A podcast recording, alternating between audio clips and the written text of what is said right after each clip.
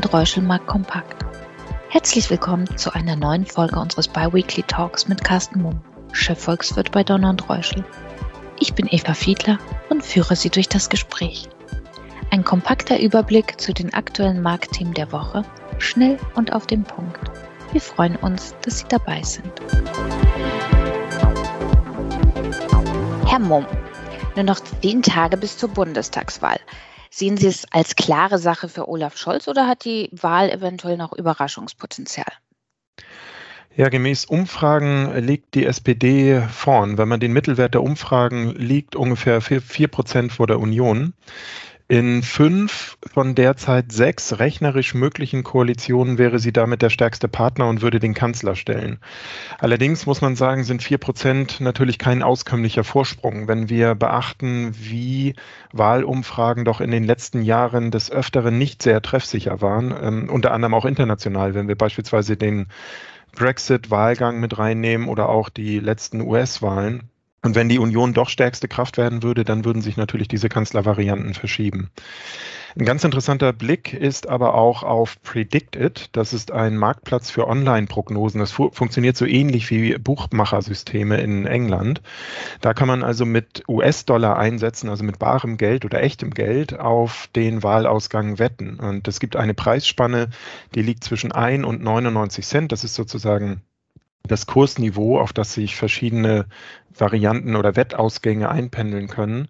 Und wenn wir da mal auf die Ergebnisse schauen, dann sieht äh, Olaf Scholz tatsächlich wieder klare neue Kanzler aus. Er führt nämlich weit mit 70 Cent, ähm, das ist sozusagen sein Kurs, gegenüber Armin Laschet, der gerade mal auf 13 Cent kommt. Ganz interessant, wenn wir diese Konstellation betrachten, auch Angela Merkel kommt noch auf 18 Cent. Ähm, das liegt an der genauen Fragestellung. Die Fragestellung ist nämlich hier, wer wird in Deutschland Kanzler oder Kanzlerin sein am 31.12.21?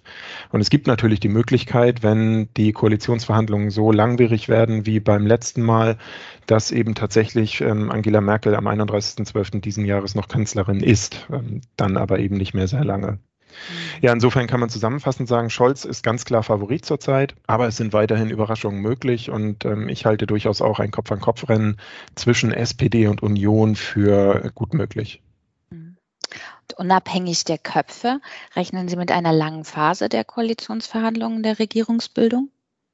Ja, also für eine tatsächlich längere Phase der Koalitionsverhandlungen spricht, dass es sehr, sehr viele mögliche Konstellationen gibt. Das ist ja wirklich sehr außergewöhnlich bei dieser Bundestagswahl.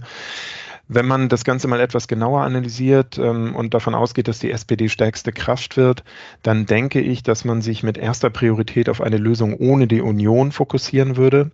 Und damit blieben dann nur noch zwei Varianten übrig. Das wäre zum einen Rot-Grün-Rot oder die Ampel aus SPD, Grünen und FDP. Ich denke auf jeden Fall, dass man versuchen wird, eine lange Hängepartie zu vermeiden, weil das schon beim letzten Mal eigentlich eher einen schlechten und holprigen Start der neuen Koalition bedeutet, äh, bedeutet hat. Und ähm, darum denke ich, dass man diesmal versuchen wird, auf jeden Fall das Ganze abzukürzen. Und welche Konstellation, also welche Regierungskonstellation sehen Sie vorne?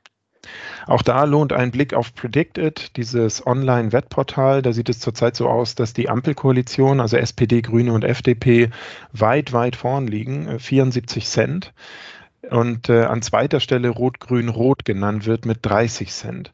Da muss man aber sagen, diese Konstellation, die ist natürlich denkbar knapp. Das hängt davon ab, ob überhaupt die Linke das äh, Nehmen der 5%-Hürde schafft, also überhaupt in den Bundestag einzieht. Wenn das nicht der Fall ist, dann hätte sich diese Variante natürlich erledigt.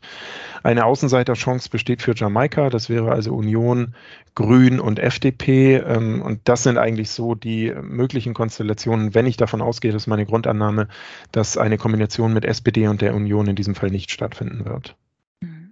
Und was bedeutet das Ihrer Meinung nach für die internationalen Kapitalmärkte?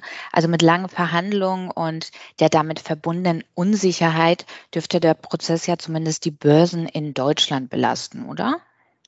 Also das wäre eine von zwei Konstellationen oder von zwei Entwicklungen, die sich tatsächlich negativ auswirken würden. Eben diese lange Hängepartie, wo wir lange Unsicherheit haben, weil das einfach vor allen Dingen auch international ein, ein schlechtes Bild der Regierungsfähigkeit in Deutschland abgeben würde und ich glaube deswegen vor allen Dingen auch internationale Investoren verunsichern würde. Und die zweite Variante, die für Unsicherheit sorgen könnte, wäre mit Sicherheit Rot-Grün-Rot. Sollte diese Konstellation sich herauskristallisieren, dann wäre sicherlich auch kurzfristig kurzfristig etwas Verunsicherung äh, an den Börsen zu spüren. Solange aber ein Koalitionspartner ein Stück weit eine wirtschaftsliberale Fahne hochhält. Und das kann beispielsweise die FDP natürlich sein, das kann aber auch die CDU sein, dürfte ein extremer Linksrutsch vermieden werden. Und an den Börsen ist das ja so, dass man also unternehmerische Freiheit mag, ähm, keine zu stark steigenden Steuern, keine sehr starken Umverteilungsprogramme und eben keine übermäßige staatliche Einmischung. Und ähm, damit wäre also, wenn ähm, FDP oder CDU hier ein ernstzunehmender Partner in, in Koalitionsverhandlungen wären, glaube ich, die, der Ausgang der Bundestagswahl und auch die Phase der Koalitionsverhandlungen relativ unbedeutend für die Börsen. Die grundsätzlichen und wichtigsten Treiber an den Börsen sind und bleiben der Verlauf der Corona-Pandemie, der wirtschaftliche Aufschwung nach der Rezession und die massiven Fiskalprogramme und die Geldpolitik. Und daran wird eine neue Bundesregierung zumindest kurzfristig nichts ändern. Langfristige Implikationen sind natürlich sehr, sehr wichtig und die hängen dann eben davon ab, welche Regierungskonstellation es konkret gibt. Mhm. Zum Schluss vielleicht noch ein kurzer Ausblick auf die noch unveröffentlichten Donald-Reuschel-Standpunkte Deutschland nach der Wahl, die ja in Kooperation mit Professor Dr. Vöbel entstanden. Was sind Ihrer Meinung nach die wichtigsten Weichenstellungen, die von Seiten der Politik geschaffen werden müssten? Ja, erstmal muss man sagen, es gibt eine ganze Menge, eine außergewöhnliche Fülle an ganz, ganz wichtigen Weichenstellungen und damit kann man auch schon erahnen, dass die Anforderungen an die neue Regierung wirklich sehr, sehr hoch sind. Der eine Punkt sind, dass wir historische Zeitenwenden haben und in den letzten Jahren doch tatsächlich wenig grundlegende, nach vorn gerichtete, wirklich kreative Impulse gesehen haben. Die letzte Regierung hat sich vor allen Dingen damit beschäftigt, auf diverse Krisen kurzfristig zu reagieren. Und die großen Herausforderungen, vor denen wir als ja, Volkswirtschaft, aber auch als Menschen und Gesellschaft stehen, sind natürlich nach wie vor die Corona-Pandemie. Das ist ähm, längerfristig betrachtet vor allen Dingen natürlich der Klimawandel, die Digitalisierung, demografische Entwicklung. Das ist die Frage, wie wir in Europa weiter zusammenarbeiten und uns natürlich auch im Rahmen geopolitischer Veränderungen, die gerade stattfinden, positionieren. Und daran orientieren sich dann eben auch die notwendigen Weichenstellungen. Und wir sind in der Publikation zusammen mit Professor Dr. Vöbel so vorgegangen, dass wir uns ein Bild Deutschlands und Europas im Jahr 2030 vorgestellt haben. Also ganz bewusst eine positive Assoziation gestellt haben und uns dann gefragt haben, welche politischen Weichenstellungen müssen heute vorgenommen werden, um tatsächlich in knapp zehn Jahren bei diesem positiven Bild zu landen. Und dann äh, gibt es eine Reihe von Fragen, die wir äh, selber stellen oder die wir richten an die Politik. Um daraus nur einige Beispiele zu nennen, das eins der wichtigsten ist natürlich die Nachhaltigkeitsfrage, nämlich wie schaffen wir es, die Wirtschaft hin zu einer Klimaneutralität zu transformieren, mit einem Fokus aber auf marktwirtschaftliche Ansätze. Die Politik ist ganz wichtig, sollte sich aber darauf zurückziehen, die notwendigen Rahmensetzungen vorzunehmen. Ein anderer Aspekt ist die Resilienzfrage. Wir müssen natürlich, das hat die Corona-Pandemie gezeigt, die Widerstandsfähigkeit der Unternehmen ähm, erhöhen, beispielsweise bei der Bekämpfung von Pandemien, ähm, die Widerstandsfähigkeit der Volkswirtschaft erhöhen.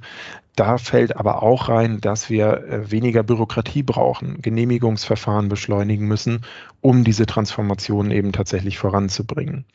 Es gibt eine ganz, ganz äh, lange Reihe weiterer Aspekte, vielleicht um einen noch zu nennen, die Souveränitätsfrage, um die wir uns auch gekümmert haben. Es ist äh, genau die Frage, wie positioniert sich denn Europa? Und das kann man tatsächlich nicht Deutschland auf Deutschland bezogen beantworten, sondern das muss man auf Europa bezogen äh, beantworten in diesem neuen geopolitischen Kräftespiel, in dem Wettbewerb zwischen China und den USA der die nächsten Jahrzehnte wahrscheinlich noch prägen wird. Und da braucht es nach unserem Verständnis für, aus Europa ein eigenes Angebot, eine ähm, eigene Positionierung mit einem klaren Fokus oder einem klaren Bild, was Europa eben anbietet. Und das ist nur ein kleiner Ausschnitt aus, den, aus der Reihe an Fragen, die wir uns hier stellen. Die Veröffentlichung wird kurzfristig erfolgen und ich denke, das ist auf jeden Fall ähm, vor, während und ähm, aber auch nach der Wahl einen Blick wert. Super. Perfekt, da freuen wir uns drauf. Und vielen Dank für den wie gewohnt spannenden Einblick und wir hören uns dann am 29. September. Sehr gerne, ich freue mich auch drauf. Danke für Ihr Interesse. Seien Sie in zwei Wochen gerne wieder dabei. Ihr Donald Reuschel, Markt Kompakt Team.